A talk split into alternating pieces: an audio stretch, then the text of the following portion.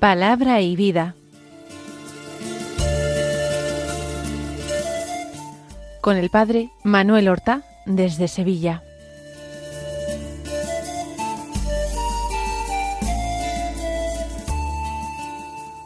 En el nombre del Padre y del Hijo y del Espíritu Santo. Amén. Alabados sean Jesús y María. Muy buenos días, queridos amigos, oyentes de Radio María y seguidores del programa Palabra y Vida. Hoy es el día del Señor, es el domingo vigésimo noveno del tiempo ordinario. En este día, si no fuera domingo, se celebraría la fiesta del evangelista San Lucas, del autor del tercer evangelio. Pero hoy no podemos hacer mención de él, no podemos hacer memoria de él, ni siquiera el Evangelio que se proclama en la misa es de San Lucas, puesto que estamos en el ciclo A de lecturas dominicales y en este ciclo se proclama el Evangelio de San Mateo a lo largo de casi todo el año litúrgico. Vamos pues a escuchar y meditar la palabra de Dios. La primera lectura es del Antiguo Testamento, es del libro del profeta Isaías, del capítulo cuarenta y cinco, los versículos uno, cuatro, cinco y seis. Son sólo tres versículos, pero muy importantes. Dicen así, esto dice el Señor a su ungido, a Ciro. Yo lo he tomado de la mano, para doblegar ante él las naciones y desarmar a los reyes, para abrir ante él las puertas, para que los portales no se cierren. Por mi siervo Jacob, por mi escogido Israel, te llamé por tu nombre. Te di un título de honor, aunque no me conocías. Yo soy el Señor, y no hay otro. Fuera de mí no hay Dios. Te pongo el cinturón, aunque no me conoces, para que sepan de oriente a occidente que no hay otro fuera de mí. Yo soy el Señor, y no hay otro.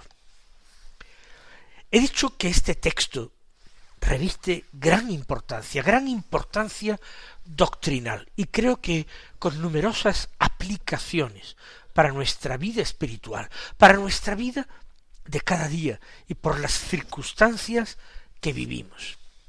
Lo primero que llama la atención es que es una palabra que Dios dirige a un personaje histórico, que no es un judío, que no es un creyente en Yahvé, el Dios de Israel, que es un pagano, que es un gentil.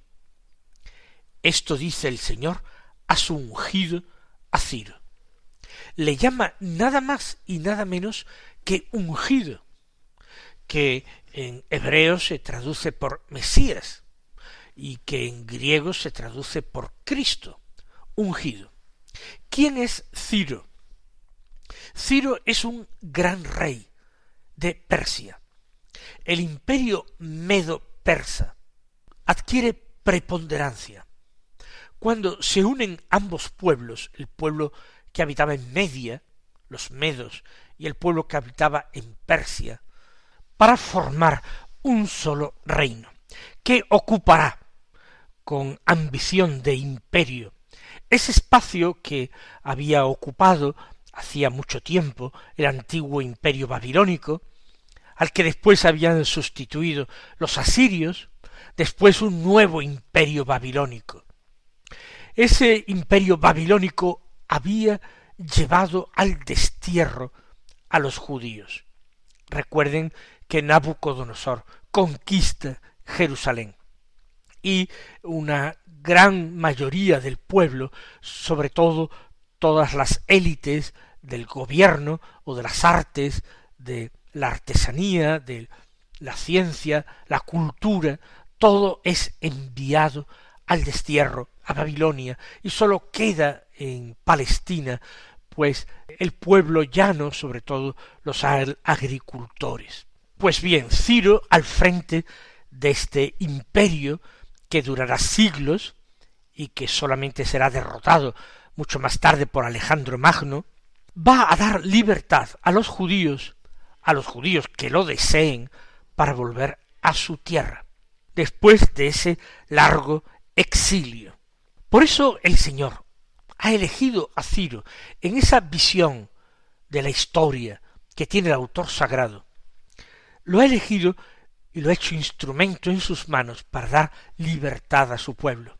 Como un día eligió un hombre a Moisés sacado de las aguas, criado y educado en Egipto, para liberar precisamente de Egipto a su pueblo.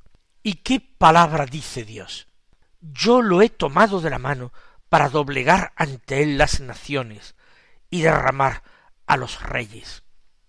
Es decir, el poder que ostenta Ciro no se debe solamente a su inteligencia, a su visión geoestratégica, a su arte militar. Es Dios quien decide la suerte de los pueblos. Es Dios quien interviene de una manera providencial y activa en la historia de los hombres. El autor sagrado tiene esa visión teológica de la historia. De hecho, toda la Biblia es una verdadera teología de la historia, ya que nuestro Dios se revela y se manifiesta en la historia de los hombres. Doblegar a las naciones, desarmar a los reyes. Este es eh, el cometido que le ha dado Dios a Ciro y le ha eh, dotado de todas las capacidades y cualidades para ello, para abrir ante él las puertas para que los portales no se cierren. Aquí está la clave, en esto reside el quicio de su vocación y de su envío, de su elección. Abrir las puertas, las puertas que se han cerrado para Israel en una prisión, que los portales no se cierren. ¿Y por qué ha hecho esto Dios? Dice, por mi siervo Jacob, por mi escogido Israel, te llamé por tu nombre. Es una vocación divina, la de Ciro. Curioso, la de un rey pagano, la de un gran señor, la de un gran rey, que tampoco es que vaya a dar la independencia a Israel, no, simplemente permite volver del destierro a los que han sido llevados cautivos a Babilonia. Te llamé por tu nombre, te di un título de honor, aunque no me conocías. Un título de honor. Va a ser el gran rey, el título que llevarán los soberanos persas. Además, va a ser el ungido del Señor. Por tanto, personaje elegido por Dios. Dios sabe actuar a través de causas segundas, siempre para buscar el bien de su pueblo. Ojo, el bien de su pueblo no coincide siempre con el bien que los seres humanos nos imaginamos. Si nosotros preguntáramos hoy por la calle cuál es el bien de nuestro pueblo, la gente diría que la recuperación de la economía, que el aumento de posibilidades de trabajo, etcétera, etcétera, etcétera. Sin embargo, si nosotros somos cristianos que toman la escritura realmente como orientación para sus vidas, como brújula, como lámpara para el camino, recordaremos lo que dice la carta a los hebreos. ¿Y qué dice la carta a los hebreos? Que Dios nos trata a nosotros como hijos. ¿Y qué hijo no es corregido por su padre? Lo dice la carta a los Hebreos en el capítulo doce, versículo siete. Si Dios es verdaderamente Padre, Dios castiga. Aunque algunos no deje de caérseles de la boca que Dios no castiga nunca, y que ningún acontecimiento aflictivo, doloroso, puede ser castigo de Dios. Algunos llegan a decir con un gran atrevimiento que circunstancias que vivimos actuales no son castigo de Dios. Posiblemente ellos querrán tener una revelación divina muy particular para hacer una afirmación tan atrevida, tan osada. Cuando la palabra de Dios nos dice que Dios nos trata a nosotros como hijos, y qué hijo no es corregido, castigado por su Padre. No, la capacidad de amor de Dios no es el de facilitarnos aquí en la tierra una vida blanda y sin tropiezos. Para eso Dios nos podría haber ahorrado este valle de lágrimas y habernos creado directamente como a los ángeles para el cielo. No, el Señor quiere que aquí en la tierra nosotros aprendamos a vivir en la fe, aprendamos a merecer también con la ayuda de su gracia el ser hijos. Y ser padre, que Dios sea padre, significa que a pesar de todo, Él es capaz de transformar lo que nosotros llamamos mal, desgracia, es capaz de transformarlo en bien. Y es capaz de dirigir los acontecimientos misteriosos e incomprensibles para nosotros, en cosas buenas para sus hijos. Porque Dios es Padre, porque Dios nos ama. Y esto no lo tienen claro todo el mundo. También es verdad que el concepto de paternidad en nuestro mundo se va sustituyendo por una simpática y descuidada benevolencia, por un laissez-faire, un dejar hacer, sin más compromiso. Dios es Padre en un sentido totalmente diferente. Y yo no voy a atribuir al azar, a la casualidad, al destino, no los voy, no les voy a atribuir los acontecimientos de mi día a día y de la historia de los hombres sino que yo consideraré todos estos acontecimientos como signos, señales de su amor, de su providencia. Yo discerniré en todos estos signos y señales la presencia y la acción de Dios y su voluntad concreta sobre mí, sobre mis hermanos, sobre mi pueblo, sobre mi nación, sobre la humanidad entera. Así pues, yo pienso que este texto de Isaías es muy importante para afrontar las situaciones difíciles que vivimos en este primer cuarto del siglo XXI.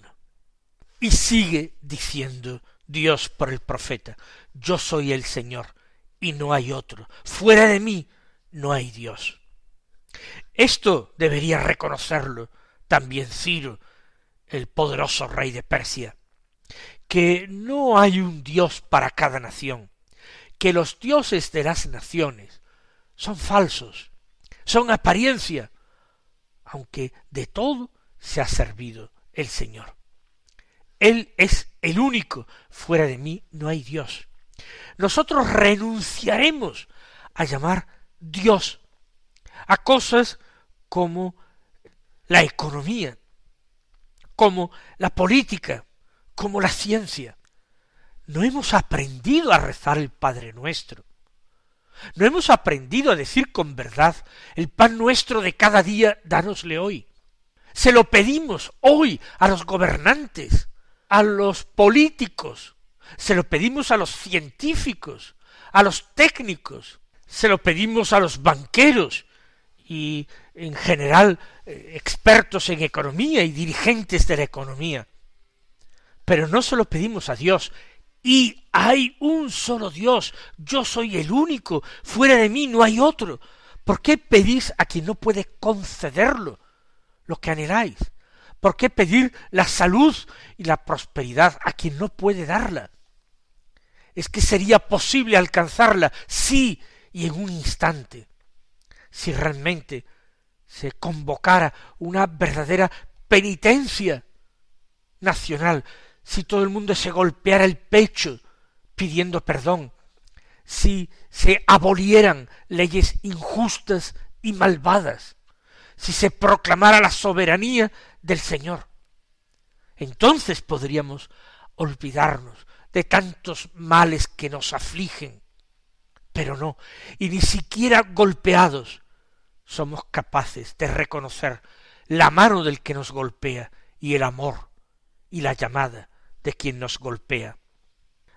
Continúa Dios diciéndole a Ciro, te pongo el cinturón, aunque no me conoces.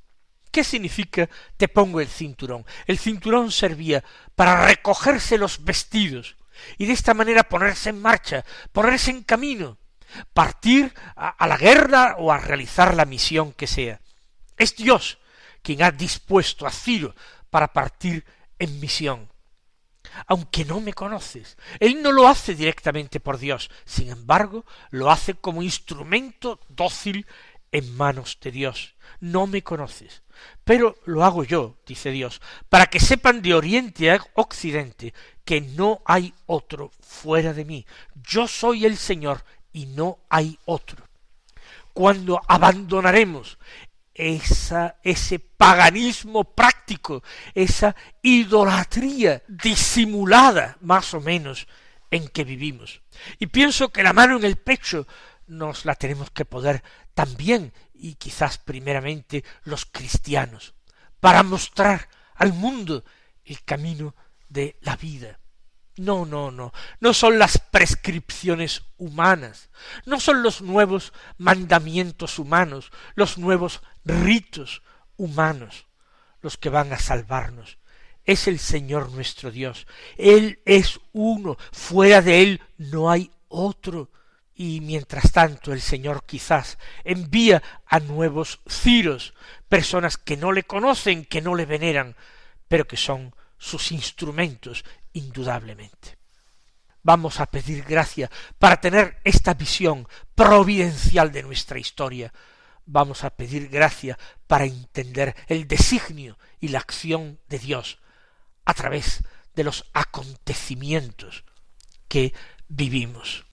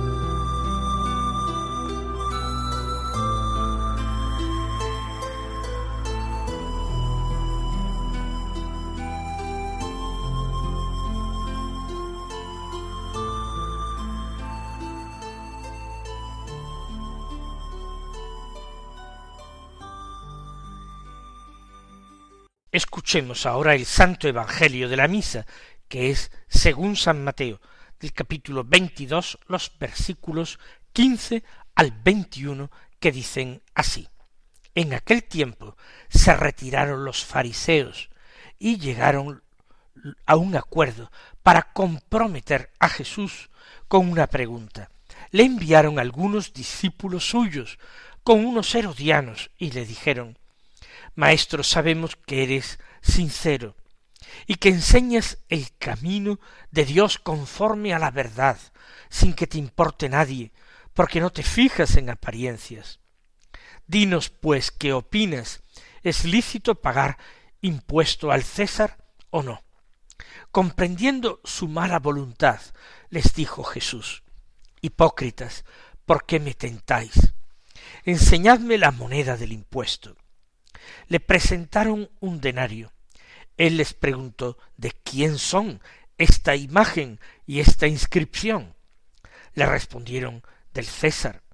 Entonces les replicó Pues dad al César lo que es del César, y a Dios lo que es de Dios. De nuevo, este domingo tenemos un texto extraordinario y de una actualidad casi periodística. A Jesús los fariseos se refiere indudablemente el texto de San Mateo a los eh, maestros de la ley fariseos. Le envían algunos discípulos suyos y algunos herodianos.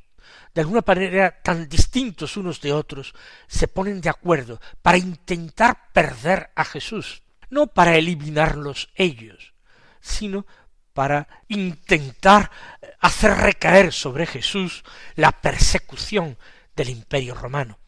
Si es que Jesús, por una parte, eh, negaba la licitud de pagar tributo al César, o bien hacer recaer sobre él la persecución de su propio pueblo y desacreditarlo frente a esta gente que lo consideraba un profeta, pues si decían que sí había que pagar tributo a los romanos.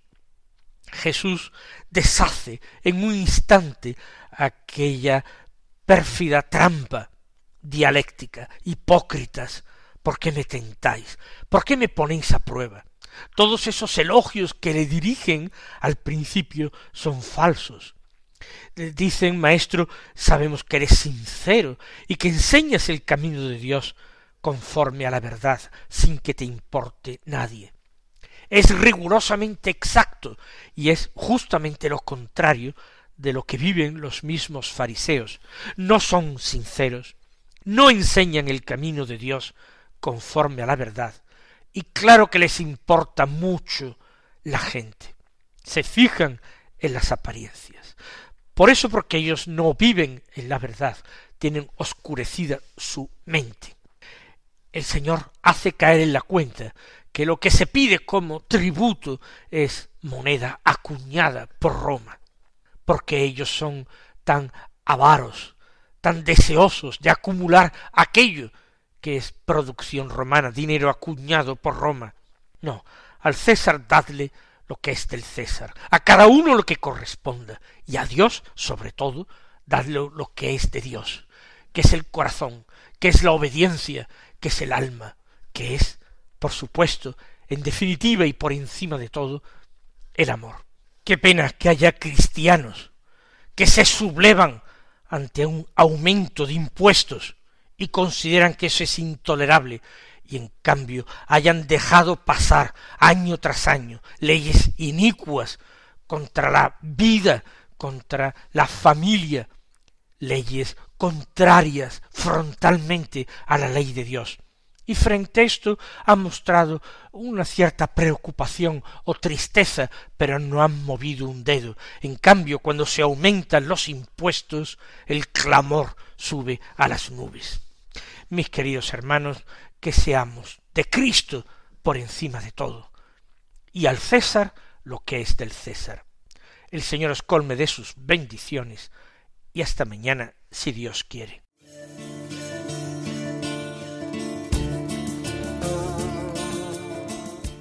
Han escuchado en Radio María Palabra y Vida,